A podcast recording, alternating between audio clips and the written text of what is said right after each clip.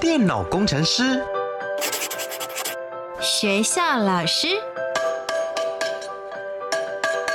铁匠职人、自媒体电商、表演艺术家，你的未来想做什么？三百六十五行职场技能，职人带你一窥职场内幕。开箱职人吧。 Ladies and gentlemen，各位学弟学妹们，欢迎来到开箱职人吧，我是你们的学姐涂洁。今天节目当中要为大家访问到的这一位，一开始呢，我会先让学长隐姓埋名一下，因为我很怕他讲了他的名字之后，大家马上就猜出来他到底在做的是什么样子的职业了。不过一开始，先来听听学长的声音。嗨，大家好，我是隐姓埋名的学长。隐姓埋名的学长做的是什么样子的职业？为什么这么神秘呢？透过三个职场关键字，学弟妹们，我们一起来猜猜看。 Master 职人 Key Words，首先，第一个职场关键字是，寒冰掌，这听起来很像是一个武侠小说里面会出现的招数名称。嗯，对。但是不管你的身体本身有多么的燥热，只要你嗯做了这个职业，你的手经常都是冰冰凉凉的，所以称为寒冰掌。所以你常常要接受低温喽。嗯，对， OK，这是你的职业当中一定不可以避免掉的事情。对。接着呢，是我们的第二个职场关键字嗯。第二个是不是水果忍者？是水果忍者， ——水果忍着。嗯水果要忍什么？要忍着被杀、啊。哦，所以你的工作跟水果有很大的关联性，，对，可以简称为水果屠夫。就是有各式各样的，然后也会有季节性的，对不对？对，没错。嗯 OK，所以比如说之前冬天的时候会是草莓，接下来应该就芒果季了。嗯嗯嗯嗯。 OK，所以你的职业跟水果非常有关联，学弟妹们，我觉得前面两个其实蛮明显的。第一个在讲说这个温度非常非常低，嗯第二个是会用到新鲜的水果。那么第三个职场关键字是什么呢？驯兽师这个混淆性好像就比较大哦。没错，我觉得你好像有要混淆视听的感觉。嗯嗯为什么跟驯兽师有关？这个就蛮非典型的哎，嗯，这个好像不能讲出来，讲出来可能大家就知道了。 那么究竟学长做的是一个什么样子的职业？这三个东西加在一起之后，我相信学弟妹们现在想说，到底是哪里在做什么样子的行业？请隐姓埋名的学长可以公布你的姓名，同时也告诉大家你在做的产业。好，大家好，各位学弟妹们，江湖上人称我为怪叔叔。是的，今天为大家邀请到的就是正当兵的创办人怪叔叔来到我们的节目现场，为学弟妹们开箱有关于冰品这个产业，同时之间创业都有哪些辛酸呢？我们今天就一起来开箱。职人百科 menu，大家好，我是正当兵的创办人。所谓的创办人呢，就是个好定干共间啦吼。冰淇淋的研发只是我工作中小小小小的一部分而已。从采访小农、寻找物料、店面装潢、作业流程、开发餐点、设备维修、外出讲课、课纲研发、中途猫咪，通通都要一手包办的男人。咦，怎么好像比你知道的冰淇淋店要做的事情多很多呢？因为我们不是冰淇淋店，我们是正当兵。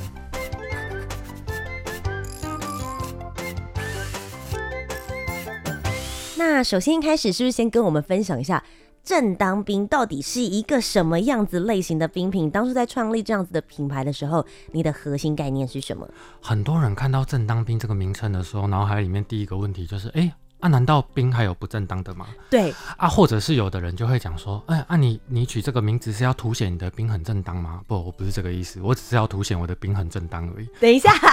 你刚刚没有解释啊。嗯但我觉得可以从你的英文翻译名也感觉得出来，你对于做兵这一件事情的坚持度。嗯它的英文名字叫 Justice Cream，对然后那个 tis 的 I C E，然后也刚好可以成为 ice cream。对，我觉得这个设计蛮有趣，但 justice 其实就是代表着一个正义的感觉。嗯所以其实你是要为了一个兵里面到底他应该要取得什么样子的正义，什么样的正当性呢？应该是说有蛮多的添加物哈。你要说它不正义嘛，可能台湾的大部分的观众们会不觉得，因为对我从小吃的就是这就些是啊，这些啊，吃了这嗯么多年也没怎样啊。嗯 对，可是像我也是一个金分嘛，精神上的芬兰人嘛，哈哎不是意大利人哈。嗯是好，所以说呃，像我们去参考一些国外的法规的时候，就会发现说，嗯哎、为什么有一些八零年代就已经被他们禁止掉的添加物，在台湾却是可以添加可的、以哦？继续用，嗯不但可以添加，而且是无限量添加。那你当然会好奇嘛，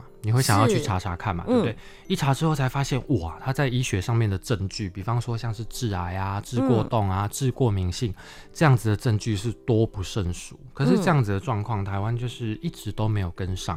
对，那我就会觉得说，这可能是由于大众对这样子的东西的关注度不够嘛。嗯通常我们一个国家或一个体制会往什么方向去前进，跟你的关注放在什么方向也很有关系，是所以我才刻意的取了这个名字。哦，嗯哎、那我很好奇，因为你刚刚有提到说你特别去查了这些食品的添加物，也了解了国外跟台湾，我们到底做的有哪一些的分别？你一开始的契机为什么会对食品或是做冰这件事情有兴趣？嗯，讲到这个的话，又得把那个企业隐姓埋名一下。当年哦，有个很有名的食安事件叫做塑化剂事件。嗯嗯哼，，对，有蛮多的食品里面为了要增稠，它放的那个塑化剂其实是为了要让塑胶软化，像有一些软软的塑胶，那个就是是加了塑化剂，那个是加在塑胶里的东西，可是它把它拿来加在食物里面。哦可，以它为吃了吗嗯，当然不能吃啊。对，它是为了要让食物就是有起云的效果，就是是会白白浊浊的这样子的嗯效果。对，那是那一个事件让我开始关心这个议题，因为我嗯我自己以前是在资讯业里面，所以我经常哦会看一些 document，就是原文的东西。是那我就觉得说，哎、那不然我也按照我本来的习惯，我就去查一些原文的东西、嗯原文的资料，就一看之下才发现，哎、这些资料怎么跟你在台湾能查得到的中文资料完全就不一样？嗯，哦，很多东西都是不同的。哎、所以怪叔叔刚刚讲到一件事，你嗯原本是做资讯业的啊、是啊，是啊，所以你大学念的科系也是跟资讯相关的吗？又完全没关系喽。 我我我不是念大学，我是念专科，我专专科科念的嗯是日文。日文，对然后后来你做资讯，但对现在你做的是餐饮相关的食品对，，没错，哇，你人生跳跳跃跳很大哎、就大概没什么耐心，又没什么恒心这样 子。对。所以当时是什么样子的契机，让你决定说，哦，我要从资讯类的，然后跳过来来做食品，同时又做了正当兵这样子的一个品牌？一方面也是职业倦怠啦，嗯那二方面就是我刚刚讲的那个食安事件爆发了之后，那后来因为那个食安事件，最后在新闻上面的演变变得非常的越呃越来越往不能理解的方向，你知道吗？包含就是说，嗯呃呃，可能就是所有的人对他集体求偿，然后最后求偿出来的结果是一个人六块钱。之类的这样子的事情，就是你会觉得说，哎、这个财团好像做了一件非常可怕的事情，但是他嗯好像又不用负什么责任，然后我就觉得这件事情非常非常的不正义，嗯对，所以那个时候就是胸中有一股热血，当然现在回想起来，fire，很后悔了哈， 对。好，胸中有一股热血，就觉得说、嗯呃我是不是可以用我自己的力量去让大家开始关注这个议题，嗯或者是说去关注到，就是说我们的添加物怎么有这么多奇奇怪怪，然后其实是有害健康的东西，所以就就算是下定决心，就直接就是跳出来了。嗯，哇，想很容易，但实际要踏出那一步非常的困难。嗯你做的第一步，第一件事情是什么？我竟然跑去夜市摆摊了。哦我我要跟大家讲，的就是其实嗯我认识怪叔叔的品牌，就是正当兵，也是从夜市开始的。啊真的很久了、欸，呃对，然对后我们那个时候其实也是看到说，诶，竟然有人怎么这么傻，要做这件事情？因为以前我们都听过一句俗谚嘛，叫“得一北冰，嗯得一醉一生”，然后就会想说，哇，卖冰好像很赚，但我觉得他卖起冰来一开始是蛮辛苦的哟，哪有一开始到现在 也到很现在辛苦都好吗 很辛苦。现在还在负债好吗？聊聊当时在夜市的时候的状态，我当时在夜市的时候，其实我成本都算过了，因为我全部都是用水果嘛。对，人家做冰是从打开色素香精开始，我做冰是先从洗水果、杀水果开始。哇，所以你的人工就会很多嘛，那食材的成本也会很高，然后水果我又不愿意用太差的，我就基本上我都会尽可能的跑去原产地，而且我尽量用东部的，因为东部的农药跟重金属问题比较轻微，可以是说几乎没有。然后但是就是跟小农去进水果，你也知道他就过得很辛苦，他的地就那么小一片，你好意思杀他价吗？当然不可能嘛，所以我的进价又比人家高很多，人家高好几倍。哇，然后我那时候算下来，哎、我一球随随便便成本都三十几块，最便宜的哦、嗯成。对嗯本哦，大家不是卖出去的哦，是成本价，然后我一开始一球卖二十块，什么？啊，真的、啊，你成本三十，你卖二十， 对你怎么样都看起来不是一个精明的生意人呢、欸哦，我就没有打算要永续经营，因为我那时候就只是想 要就是没有打算要永续经对营对对对，我那时候就是打算帅一波而已。哦，OK，对，就是很我像有快实闪现电，，我有对实现我心中的正义，然后对对告对诉对大家对说这才是正当的冰淇淋，然后它如果是用纯天然的水果的话，就是应该是这个味道。在我本来的理想里面，我是想说，我就这么卖一阵子，把我的存款也赔的差不多之后，我应该就能够某种程度上的唤起社会上的关注了，你知道吗？ OK，所以其实你是希望透过这个方式来点燃大家对这个议题的感觉对，但结你果不一定要永续的做下去。对，结果我八九个月把钱烧完之后，我发现不要说整个社会对这个议题有关注了，连你在夜市里面叫卖，经过的人都不见得会理你。哦，发现好像那个发酵的时间比较慢一点。对，嗯根本就不是我预想中的那样啊，所以就只好鼻子摸着继续做下去啊。那诶可是，嗯，鼻子摸着继续做下去，是啊，但你已经烧完存款了耶。对啊，所以后来那是我第一波涨价，嗯我那时候涨价是涨一倍多， OK，所以变成四五十块了。对，那至少就有赚了嘛。嗯嗯嗯，OK，、对啊虽然所以赚才的能够比较薄利，但还 OK。对对对，嗯因为那时候就自己做啊，嗯，对对，那就继续这样子走，走到今天就十年了，发现哎、诶大家还是不怎么关注这件事。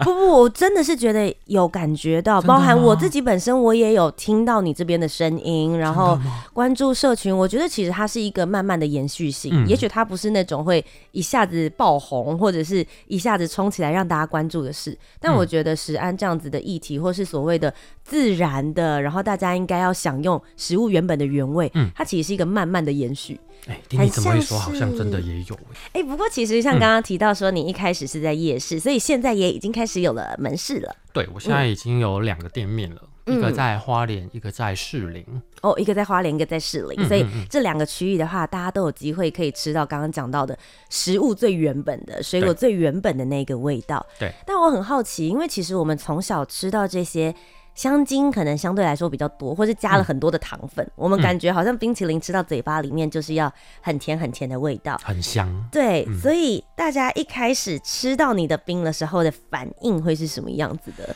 我们吃到我们冰的人的反应超级两极耶，嗯，就是你去看我们店的评论，就会有人说：“哦，天哪，这个味道就是天然的味道，天然不打紧，还很浓郁。”然后也会有另外一种评论，就是吃下去说完全没有味道，就是不知道你在卖山小朋友这样子。对，就是他就觉得这东西完全没有味道。可是其实，呃，我后来也写书了嘛，那在这个过程中，因为我做了蛮多的研究，后来我有发现到啊，国外其实有针对这个味觉不敏感有做过研究、欸，结果原因竟然是什么？原因竟然是味精跟鲜味剂。哦，我们吃太多了，或是嗯对我们从小到大接触太多了，还有香精也会，嗯就是如果这些东西你吃的太多的话，你对自然食物的味觉会一直降低耶。嗯，对，然后我就觉得，呃，有的时候会觉得说，就是已经经营，哎、我都已经经营的这么辛苦了，然后还会有人给你留一颗心说。都吃不到味道，味道好淡，都没有味道，其实还蛮虐心的，你知啊，道你吗？当下看到的时候，心里的感觉对啊，就是觉得，哎、真的已经没有赚你们什么钱了，我我 很多 murmur，真的、啊、 真的啊、就是很委像屈我呢像我现在像我现在的售价当然有变比较高，嗯可是其实我整个就是营业额里面大概有四成到五成全部都是付了薪水了。嗯，然后像这次两年疫情过去，哎、我们负债快两百万呢、就是一直哇毛起来去借钱。然后嗯过去的每一年每一年都在做一个轮回，就是我夏天的时候都可以存下一笔钱嘛，可能嗯 maybe 三十万五十万不一定。然后一到冬天，所有的冰淇淋店都很聪明，他们就会立刻。就是歇业休息，我只要付房租就好。我没有哎、我都是继续开、欸，因为我都想说，哎、我如果歇业休息的话，那我员工全部都失业，好可怜哦、可是冰淇淋店冬天是根本就没有生意的，你知道吗？嗯对你是个很有良心的老板呢，也不只是有良心在你的冰上面，连在照顾员工上面，你都有思考的很全面。啊，大概就是对我自己跟我老婆没有良心吧。 老婆好想哭哦，老婆对听她了好这想一段，哭，她每次她每次都说很后悔跟我在一起。对， 他跟你在一起的时候，是你还在做资讯业的时候吗？没有，她跟我在一起的时候，她就是我的客人。嗯，你是说他是吃了你的冰之后，嗯觉得这个人太有正义感了？她觉得很喜欢。然后她还在她的民宿里面写在他们的那个就是联络簿，你知道吗？哎，然你有后他参戏的，真嘿正。然后给林刚哥提来给我看，讲你看我帮你写个偌好都偌好这样子。然后我心里面想，哦，这个女孩子好主动哦，嗯这要是没有没有表示点什么的话，还是没有接收起来的话，感觉我就太没有礼貌了。嗯接收起来是什么？ 哎然后于是我们就在一起了，这样子。呃，每天送冰给他这样子。对，然后后来没想到，就是她呃跟我交往，然后慢慢就是后来嫁给我之后，我嗯就觉得她其实日子过得还蛮阿信的这样。但是他就是喜欢你的理念，当初在一起的时候就已经知道你就是这样子的人了，嗯对，就觉得说，哎、一起能够推广，其实也蛮好的。而且刚刚第三个关键嗯字驯兽师，其实真正的驯兽师是她。哎、对啊，刚刚一直提到的这个驯兽师这个关键字，我们终于可以打开他神秘的面我不纱，错到底我还跟冰有什么我关不系错，？我还要帮你拉回来嘿哦。有多啊虾多 虾，其实找到这样子的来宾，真的觉得很轻松。就是因为像我老婆，她本身很喜欢动物，像她是不管生日还是什么节日，她就会说带我去有动物的地方这样子。嗯对，好，我都笑她说是森林系女孩这样子。 对，然后后来就是呃，我我自己一开始开第一间店面的原因，其实也是因为动物。我自己在还没有创这个业之前，是我本身就是一个会中途的人，然后主要以中途猫咪为主。是对，那因为我自己有有养过一只非常通人、非常有灵性的猫咪，所以开启了嗯我这一对条路嗯对，开启我对这种动物另外一种的想法。对，嗯那后来开始实际开始做的时候，一开始我本来就想说啊，就夜市做一做就好了嘛。嗯对，而且夜市你才可以接触到各式各样的人，是，对对，推广理念是比较有帮助的。可是没想到在这个过程中，我就真的就是捡到了一只猫，然后也中途了它。但是因为我没有店面，所以在送的人的方面，我没有办法去做太多的挑选。是，总之，呃，这个故事我有写在书里面。总之，最后就发生了一些意外。嗯对，那一只猫最后是就是呃，我找它找了一个晚上，然后找到累倒在夜市的柏油路上面，然后到隔天我醒过来的时候，嗯它已经被撕碎了，就是被野天哪狗撕碎了。对，好虐哦。然后我那时候就觉得，就是说，那我一定要有一个场域，我才能够好好的去中途猫是咪，就当做是我欠他的。所以我那时候一开始开了一家店，就是开店的第一天起，我就是个中途了。是，然后其实啊，大家不要看那个猫咪平常看起来好像人畜无害，这样乖乖啊，哈，好像很可爱这样子， 没有好不好？就是如果是外面的爱妈捡来的猫咪啊，有时候就是它是受伤的，它是紧急状况的，可是其实它根本没有跟人相处的经验，是，那个猫是很凶的，你知道嗯，吗？他们警戒心会很高，哦呃，就是直接就是就啃你啊，咬你啊，嗯然后就是我们咬到去打破伤风啊，去缝啊，都常有的事啊。是。对，然后可是就是你就是要在初期一直不断的用摸，就是想办法偷摸，你也要摸到它，就对，就嗯觉得自己好像变态，你知 道吗？它经过你追着要它偷摸跑它这一样下，子对，就是嗯尽可能摸它，让它发现说哦，原来人类的手是温暖温的暖对的，人类的嗯 touch 是友善的，它是没有敌意的，就是用这种方式慢慢的去做这个动作，我们叫做轻训，嗯，所以我才说自己是驯驯兽师。师对，其实这个动作很漫长，是，对啊，但其实就是像这样子的动物友善，嗯或者是猫咪中途，同时也跟冰品放在一起。一开始的时候，我觉得在早期大家会觉得有点冲突，但现在其实近年来嗯越来越多人是不是也可以接受，甚至有很多的客人会因为这件事情慕名而来嗯对，的。现在的大家就是不小心吃到毛，也都一笑 置之了。啊时代在进步啊，没有了，就是应该这么说吧。对，因为有蛮多人他也是喜欢动物的嘛，这个就、嗯就是他可能自己家里面有也有养猫嘛，嗯对，然后他可能就是有时候也想吃吃野味啊，好、采采路边的野花、啊，就会跑来我们的店，你知道吗？然后很嗯好笑哦，就是。在店里面跟我们的猫这样拉来拉去，然后抱着摸摸摸完以后要走之前，哦，拼命的拿那个粘毛的，一直粘粘 粘，粘到超干嗯净。我就说，哇，你这个行为就是女生来了，我说你这个行为真的很像在外面偷吃完要回家的要回老家要公弄你知干道吗净这样 子，对着口红印有没有留在衣服上，这样子就很好笑。你就看到那些客人，就是他们也很爱，然后还有一些人是他的环境，他可能不允许他养猫，可是他真的爱猫爱的要死。可是我们就有很多认养人是这样子的哦，就是嗯他在念书的时候就是我们的客人，然后他在念书的时候就很喜欢来撸我们的猫，一路撸撸到他毕业出社会之后，有一天就。站到你的面前，很骄傲的说：“我终于可以养了，我要来跟你们领养猫了。哇，啊好感很动多哦，！对啊，就是当我有能力，或者是我的生活空间可以允许我养猫嗯的时候，然后还有很多爸爸妈妈会很就是会跑来跟我分享，就说他们家的小孩只只能吃我们家的冰淇淋，然后第一口嗯也是我们家的冰淇淋，然后第一次撸到的猫也是在也我是家。从你们家，你们家提供了他们家孩子很多第一次的接对对对对对触对，嗯对，嗯。那我想要问一下怪叔叔，因为其实我们刚刚就想说，大家如果要吃到没有添加的这些食品的话，就可以吃正当冰，但正当冰不能当正餐啊。对啊我总不能每一餐都只吃冰而已吧？那在现在的状况，比如说大家平常会去的是菜市场或是大超市，这应该是我们这个年纪、嗯或者是学弟妹们最常去的场所。我们应该要怎么样来判断说哪些食品也许相对来讲对我们来说是比较好的？怎么选择呢？菜市场其实最容易吃到的东西，呃，应该说最有风险的两件事，一个是农药残留，嗯，对，，然后另外一个是磷酸盐，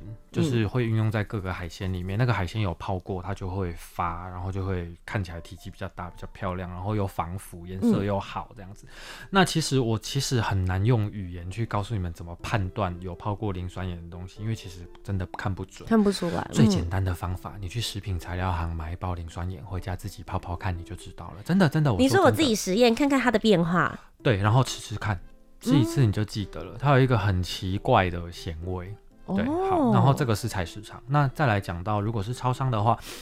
原则上啦，就是呃，虽然成分表都是厂商自己提出的，我们台湾提出成分表是不经过检核的哦，它并不是说我先提供给一个中立单位，然后中立单位检核完之后你才刊载在上面，不是。是你自己用什么你就自己写上去嘛。那我们就假设它全部都是诚实写这样子的话，你大概特别要避掉的几个东西是，通常呃有一种最毒的色素，就是我刚刚一开始讲到说，在八零年代很多欧洲国家就都禁掉的色素，叫做偶氮类的色素。这种色素都是从石油提炼的过程当中，用石油提炼的残渣，嗯再去提炼出这种色素，它的致癌性是非常非常高，有神经毒性，也有基因毒性，非常恶心的东西。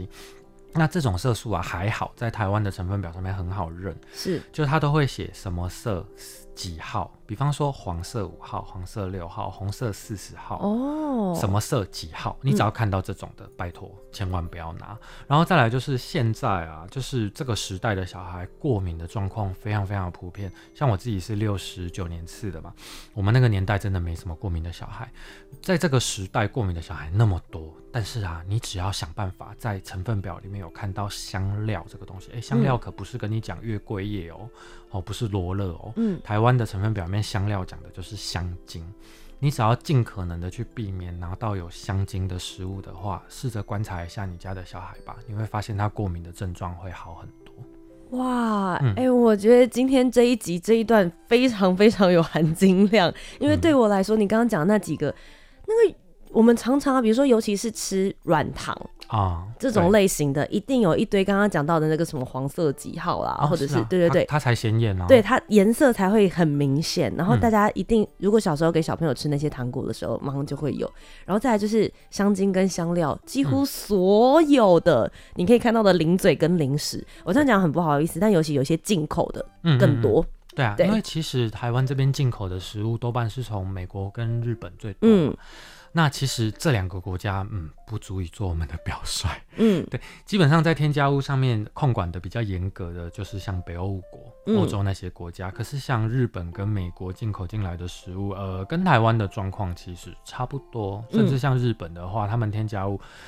的许可的东西其实跟台湾差不多，但是你在实际品尝的时候，你会发现他们的用量甚至比台湾还要夸张。可是嗯台湾也慢慢在走向这个路数，对。你开始来关注这样子的食品正义之后，从一开始的推广一直到现在，你现在在走进超商里面的时候，你有感觉到说，其实关注这件事情的商家或者是厂商有越来越多吗？可被选择的食物是不是你会相对来讲觉得好像有一些幅度的增长了？好像有多一点点。嗯，比方说要找一个呃晚上肚子饿可以填填肚子的宵夜，就是那种小点心类。以前可能就只有一家可以选，我真的不夸张，真的只有嗯一家可以选。现在可能会有两三家可以选。慢慢的，慢慢地大家有在关注，也透过不同的媒体，然后当然还有正当兵自己继续的推广，包含现在我们的节目当中，也是我觉得其实今天邀请到怪叔叔来到节目当中，就是希望能够让学弟妹们或者正在听的你，如果是学弟妹们的爸爸妈妈，嗯，我觉得帮全家人一起选择一个适合陪伴孩子一起长大的食物，嗯其实也是一件很重要的事。真的健康是要靠吃吃出来的。哎、诶，那我想要问一下怪叔叔，因为其实我们会想说，到底在做这个餐饮或是在做冰的过程嗯当中，实际上面的 SOP 的流程，你们会怎么样子来做？假设你现在要研发一个新的口味好了，我们就好嗯从这样子的模式开始，从前置，然后到你决定哦，这个水果是可以使用，到实际上面制作，到最后我们贩卖到消费者的手上，可以跟我们分享一下这整个流程大概会是什么样子的好，吗？可以分享一下这个流程。但是如果未来你有志向往冰淇淋这方向走的话，可以不用像我这样。好，第一个就是像假设我心里面有这个口味的话，我我说真的啦，我不会一开始就去找小农，因为那个太耗时了。我一开始可能会先去市场找现成的，哦，然后现成的回来只是为了否我研发用。 是好，那我研发之后，我就会开始试各种的味道。那我们在试在调整各种的味道的时候，其实是精准到我们都是以一公升为单位去做测试嘛，我们会精准到就是里面的各种成分是十克十克这样加减的。哇哦，就是可能差十克就是一个新的版本，是然后我们要试到就是我们所有的人都觉得嗯这个味道很棒，嗯然后像我呃我自己也有发展一套方法论叫做七段味觉，它是用呃食物的味道产生的先后顺序，其实一个味道最完整的食物它可以有七次转变，哇哦，对是可以做到，但是大部分的食物其实不会到那么多，大概会是有三到四次的转变，嗯我都会形容说它就像是在作曲一样，你嗯是要有起承转合的。对，所以我自己的口味，我在研发上面我也都是这样安排嗯的，所以这些东西我都要安排到位，然后是顺畅的，然后每一个的比重是正确的。好，这个口味我就定下来。那定下来之后就开始更麻烦了。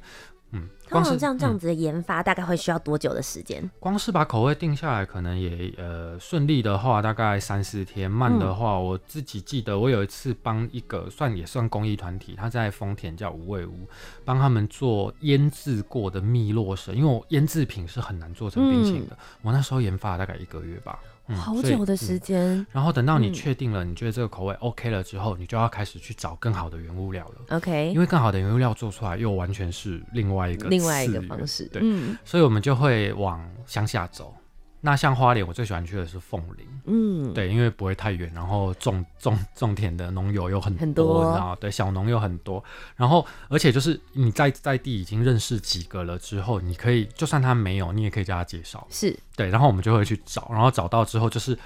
诶，我通常还有一个审核的机构这机制啊，就是假如说我第一次跟这个小农合作的话，我都会下午的时候跟他聊一聊，然后说哦好，我走了，拜拜，然后我就出去绕一圈，然后到了晚上，你知道很像做贼，然后半夜偷偷摸摸地把车开到他的田旁边，然后就熄火，然后窗户摇下来，然后就躺在车子里面开始听，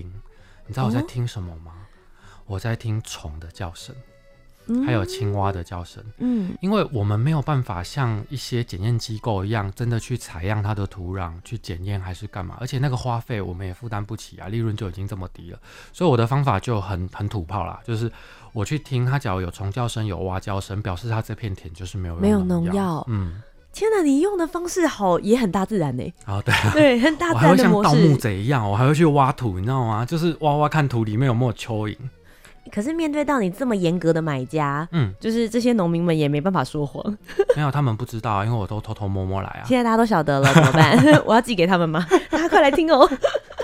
糟糕，所以啊、你会用这样子的方式，非常严格的去审视你一开始的那个水果原物料。对嗯，希望能够呃提供给你的顾客里面的人，就是没有撒农药，然后也是非常天然的方式来进行种植的。嗯嗯嗯。拿到了这些原物料之后呢，拿到了这些原物料之后，就是再照你一开始研发出来那个配方再做比一例次，再对，变如果有需要调整再调整这样子，嗯对，那这样子大概就一个口味就出来了。那出来之后，后续也很麻烦，还要拍照啊，然后你要行销啊，然后行嗯销在粉砖上面写文，就是要把自己吃的感想很具细迷的写出来。哇，那真的是要研发出一个新的口味，非常的不容易，也很用心。那最后在这边，我也想要问一下怪叔叔，如果接下来也有学弟妹们想要创业的话，你觉得创业人要有的心态最重要的是什么？这个一定很多创业的人都说过，嗯但是我觉得这真的是真理，就是你真的要很勇敢的去尝试，就是嗯不会的东西你就要想办法去把它学会。嗯，没有什么东西是你准备好了之后你才创业，没有，都是一路上你缺什么你就学什么。嗯嗯，做正确的事，然后勇敢去尝试。对，这就是创业不变的一个真理，嗯同时也是今天正当面的怪叔叔希望能够带给各位学弟妹们最重要的概念。今天真的非常谢谢怪叔叔来到我们的节目当中，我也很推荐所有的学弟妹们，其实也可以到他们的粉砖，甚至他们的官网，其实他们会给大家一些相关实案上面的讯息。当然，你也会看到他们最新的冰品的口味，同时也可以看到他们非常非常可爱的这些中途的猫咪。今天非常谢谢怪叔叔来到我们节目当中，谢谢谢谢。那么各位学弟妹们，我们今天就要下课哦喽。我是你们的学姐涂姐，我们下周节目再见，拜拜拜拜。